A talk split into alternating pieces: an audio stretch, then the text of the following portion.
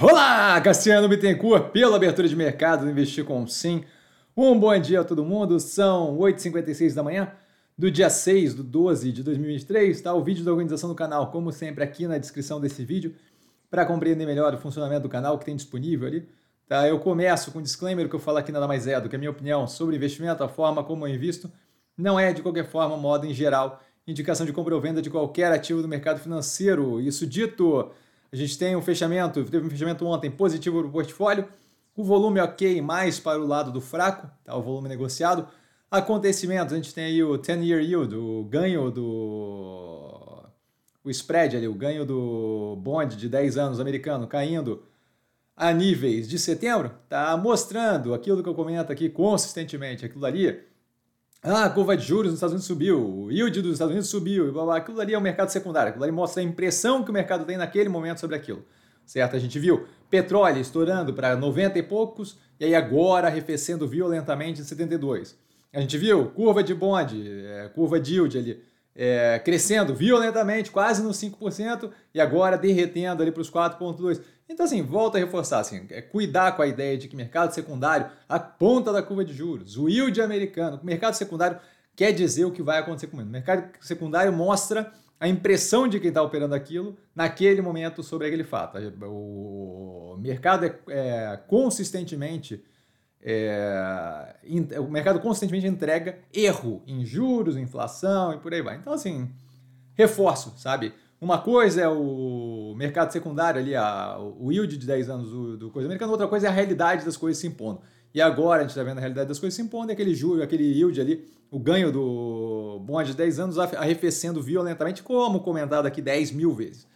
Braskem cancelando o rating global da Moody's, nunca tinha visto, visto esse movimento ser feito. Tá, acho estranho aí, dado, dado o momento vivido pela operação, com um monte de coisa acontecendo, afundamento de, de, de solo ali em Maceió. Tá? A, e a fala, e a fala da, as falas da FIT sobre o possível efeito negativo, a FIT outra agência de rating, sobre o possível efeito negativo pela questão de Maceió. Então me parece um, um movimento ali meio, meio, meio estranho, incômodo para uma operação que já está no momento incômodo. Acionistas controladores da Serena, antiga Omega Energia, contratando assessoria, buscando alternativas ali para o que fazer com a participação na operação. Tá? É muda zero na tese, afeta zero a tese, a operação continua rodando como, como continua rodando. Ah, mas então por que, que os controladores estão querendo sair? Olha, são fundos de investimento, podem ter milhões de, de, de, de interesses, podem, pode ser é, por não ver no curto prazo um resultado ali que seja positivo para eles, podem ter outras opções de, de, de investimento, podem ter que retornar a capital para investidor ali ao lugar de onde eles gostariam de tirar, pode ser uma cacetada de coisa.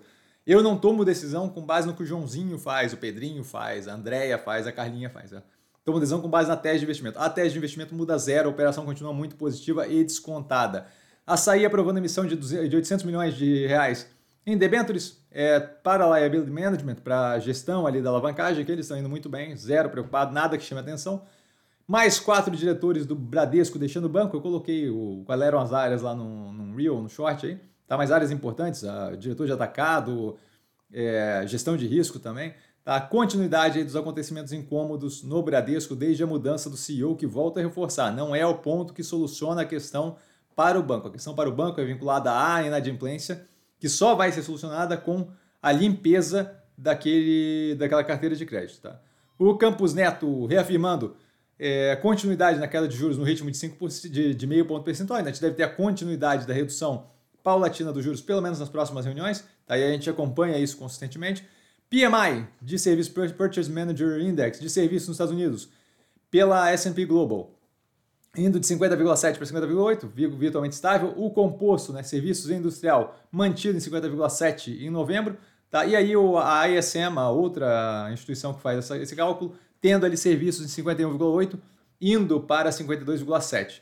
Tá? O PMI global, global do planeta como um todo de serviços, indo de 50,4 para 50,6 em novembro, expansionista levemente.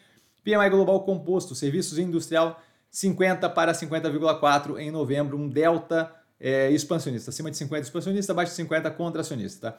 PIB do Brasil, terceiro trimestre de 2023, veio subindo acima do esperado, mesmo com arrefecimento, é, que era algo que a gente vinha comentando, né? 2% ano contra ano, 0,1% versus o trimestre anterior, alinhado com o que eu venho comentando no canal consistentemente, da, da, da tendência de arrefecimento do crescimento, mas sem grande agressividade. Então, toda aquela recessão que vai vir no Brasil, a gente não está vendo isso é, nos números, é, nem vagamente ainda, tá?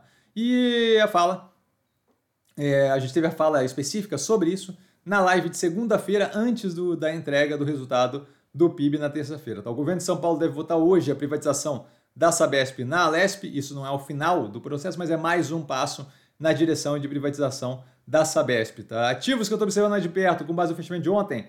Grupo Casas Bahia, Minerva, Ambipar, Banco Pan, Pets, Serena e Zemp. E dúvida? Dúvida eu estou sempre no Instagram, arroba vestir com sim, só ir lá falar comigo.